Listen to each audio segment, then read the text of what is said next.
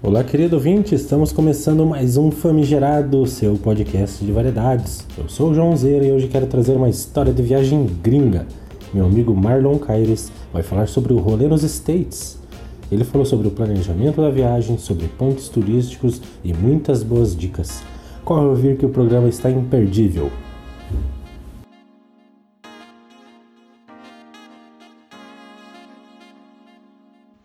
Olá, João, tudo bem?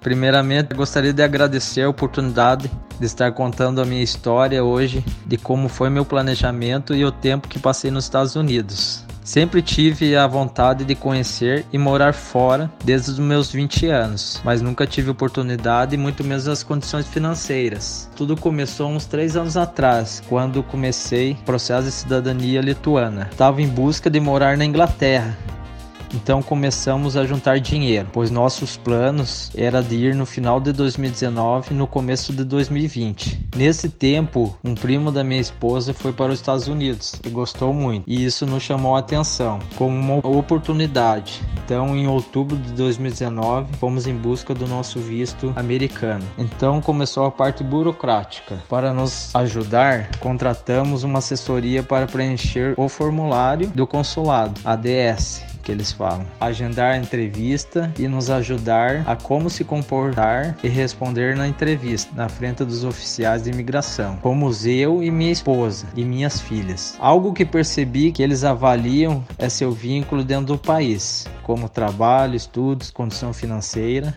se tem patrimônios ou não. Tudo levamos impresso para comprovar nossa renda, tempo de trabalho, entre outras coisas. Mas no nosso caso, só falamos e não precisamos precisamos mostrar nada. Já saímos de lá com aprovação e nosso passaporte chegou em casa em sete dias. Depois disso, decidimos ir viajar perto do verão, então marcamos para começo de março de 2020. Primeiramente, eu recomendo a se planejar, né? Levar uma boa reserva em dinheiro, ter uma mínima noção de inglês, também comprar um chip internacional, pois te ajuda. Se você não falar inglês, você usa o Google Translation. Igual eu, sempre busquei hotéis próximos aos pontos turísticos e criei itinerário para os meus passeios, para não perder muito tempo na hora de, de eu fazer o passeio por lá, pelas cidades. É, voos nacionais nos Estados Unidos eu recomendo chegar mais cedo, pois como não falamos inglês fluente, pode ser que se bater um pouco, né? Do voo do Brasil aos Estados Unidos não esqueça de sua passagem de volta, reserva de hotel, pois eles podem pedir na imigração, é, onde eles são bem rígidos com isso. É, eles são pessoas francas, diferente de nós brasileiros, que Tipo assim, se, se eles gostou de você, gostou. Se eles não gostou, eles te falam na lata. Eles são mais secos, é, não são também de ficar muito se beijando, abraçando, é, dando as mãos um pro outro. Tem a vida deles é bem diferente, né? É, eles não são de almoçar, eles são mais de comer lanches, comida pronta. É, eles jantam cedo, tipo 7 horas da noite eles já estão jantando. E uma coisa que é muito comum para eles é também arrotar e soltar pum assim na sua cara, como se fosse uma coisa normal para, para eles. Continuando, assim, eu Marlon como pessoa assim, coisa que me chamou muita atenção também é que eles são pessoas muito, eles não te julgam, não te julgam pela aparência, se você tá, é, se você é rico ou é pobre, entendeu? Se tá com uma roupa velha ou nova ou suja, entendeu? Eles são pessoas bem que tratam todo mundo igual e isso daí para mim é um ponto muito muito positivo, né? que a gente tem que levar não só para nós, mas para a vida inteira, né? É, em questão de, de confiança, é, assim, eu não me sentia como um nativo, pois né, não falo muito bem a língua deles, a cultura deles é diferente, né?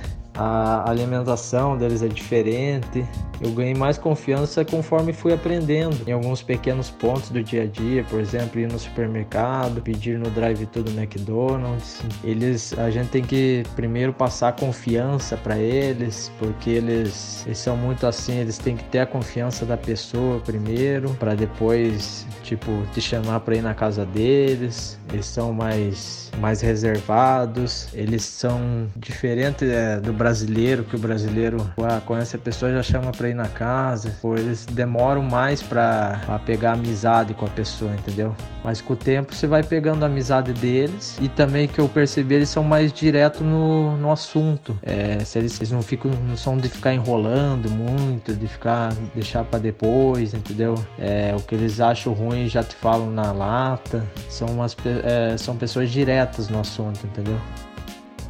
Lá a maioria das cidades são bem arborizadas, limpas, existe uma organização no trânsito, é bem diferente daqui do Brasil. Lá, pelo que eu percebi também, as leis de trânsito elas funcionam, como por exemplo nas placas de pare, você tem que parar o veículo é, totalmente, senão se você não parar, só der aquela olhadinha a polícia para na hora. Também nas interstates, que são como se fossem aquelas nossas BR aqui do Brasil, policiais eles ficam no meio entre ir e vir, porque se alguém ultrapassar limite de velocidade, eles vão atrás na hora até fazer com que o, a pessoa estacione o veículo. E, e lá também eles usam aqueles, aqueles carros bem potentes, por exemplo, Dodge Challenge, é, e usam antenas nos carros, antenas de radar. Na hora eles vê também se você está pagando o seguro, que é obrigatório ter seguro lá, o seguro do carro. E também na cidade onde eu estava morando, que ficava em Claremont, em New Hampshire, lá não era obrigado a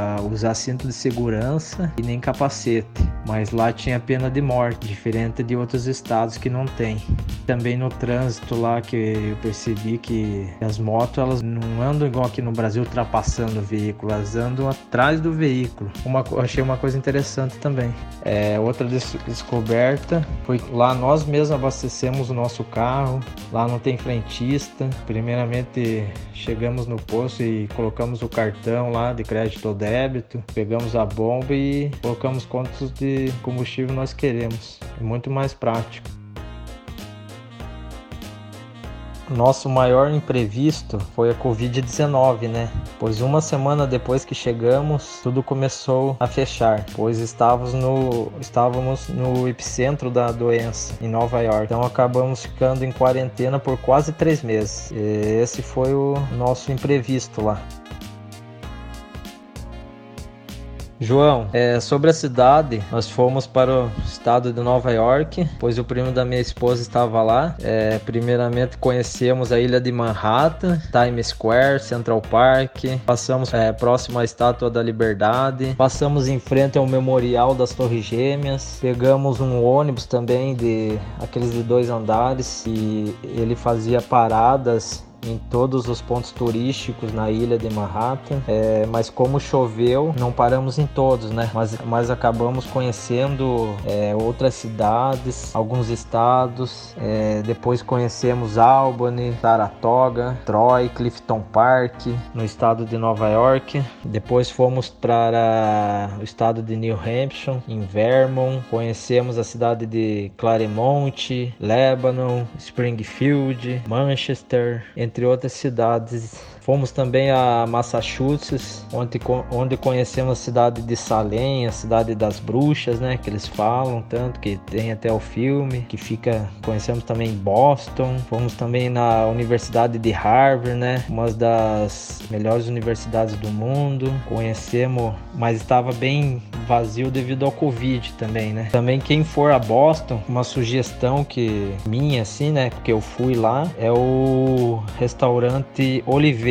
É um restaurante brasileiro. É, é uma ótima churrascaria lá brasileira. Para quem for em Boston, é, eu indico essa churrascaria. É, daí depois disso fomos Washington DC, onde conhecemos a Casa Branca, o Capitólio, Memorial de Lincoln, o National Mall, que é o monumento de Washington, né? E fomos até no zoológico, estava próximo lá também. Por último, nessa viagem que fui fazer aos Estados Unidos, nós fomos a Miami, pois tivemos que, que vir embora pela, pela Flórida, né? Porque já não tinha mais voo de, de Nova York, mas lá foi bem rápido. Conhecemos só a praia de Hollywood Beach e ficamos um dia lá só, alugamos um dia lá o hotel, ficamos um dia e no outro dia já voltamos embora para o Brasil.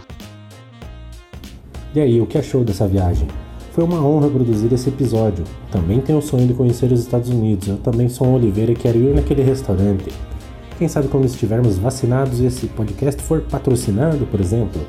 Eu vou ficando por aqui, te agradeço pela escuta e até a próxima.